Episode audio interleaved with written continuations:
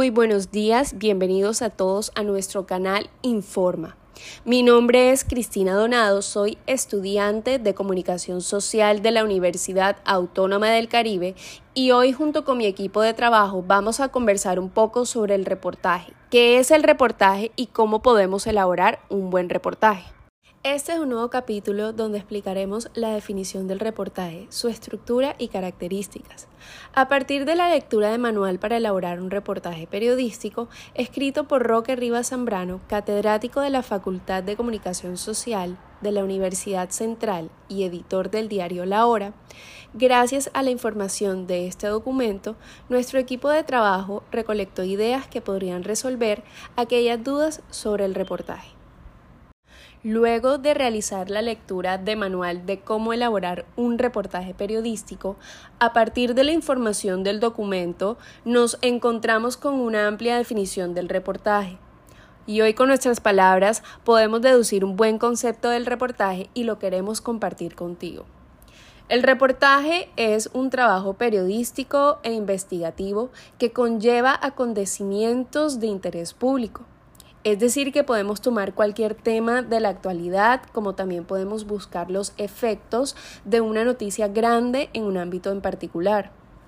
Los pasos importantes de cómo elaborar un reportaje es que primero debemos seleccionar nuestro tema principal. Un tema de interés al lector. Es importante que sea novedoso y completo, tanto su parte escrita como visual. ¿Y como así que visual? Así es, un reportaje no solo es texto, sino imágenes también. Una vez ya seleccionado el tema, comenzamos a investigar para recopilar información necesaria. Esto lo podemos investigar en libros, diarios, revistas, documentos, noticias y también consultando expertos o en instituciones. Después de investigar, los periodistas escriben los textos que resumen y explican solo lo que interesan sobre el reportaje.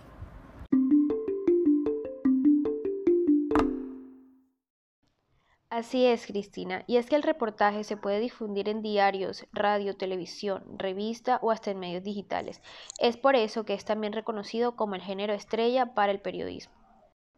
Este tiene una particularidad y es que busca ir siempre más allá. Es un género muy versátil con un objetivo claro que permite interpretar e indagar las causas de las situaciones y poder presentar los hechos de la forma más completa para profundizar en el tema.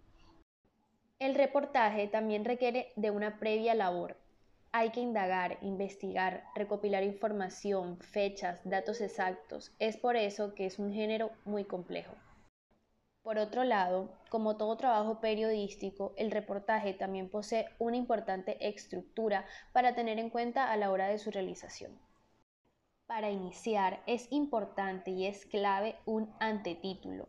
Esta es una oración muy pequeña que le da una breboca al título principal del trabajo.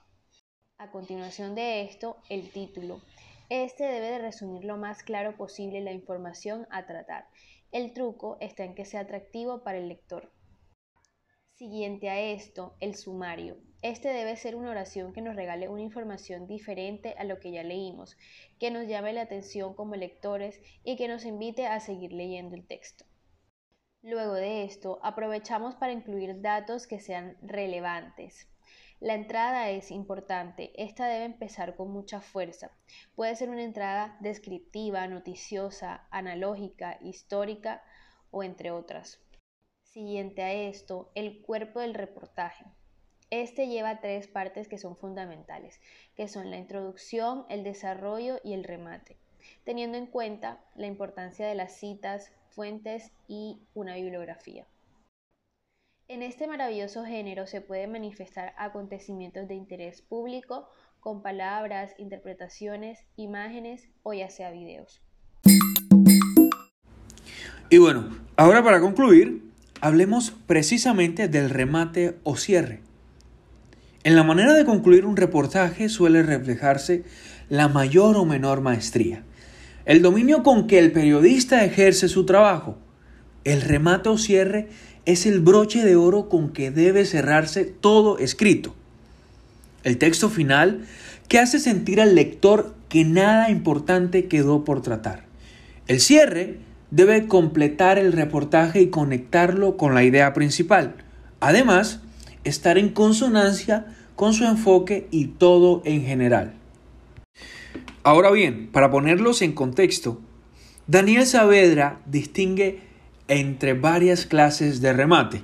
Por ejemplo, es el primero, remate de retorno, que finaliza con el mismo elemento utilizado en la entrada. El segundo es remate de conclusión, que es característico de los reportajes demostrativos. Y terminan con conclusiones lógicas. Tercero, remate de sugerencia o llamamiento, es el que se aconseja eh, o se sugiere a los lectores sobre asumir una posición ante toda la información expuesta. Está el remate rotundo, que es una conclusión donde todos llegan a un mismo fin y también es propuesta por un propio periodista. Cada uno llega con un remate rotundo y se unen con todo lo que se quiere decir al final o con todo lo que se quiere exponer al final. También está el remate de detalle, que es terminado con una anécdota o una pequeña escena al final del reportaje. Y ya para finalizar, tenemos la extensión del reportaje. Esto no tiene un límite o un máximo. Hay reportajes que tienen 60 líneas y también hay reportajes que pueden contener varias páginas, como también hay libros que son reportajes. Aquí lo vamos a dividir por reportajes breves y también como grandes reportajes.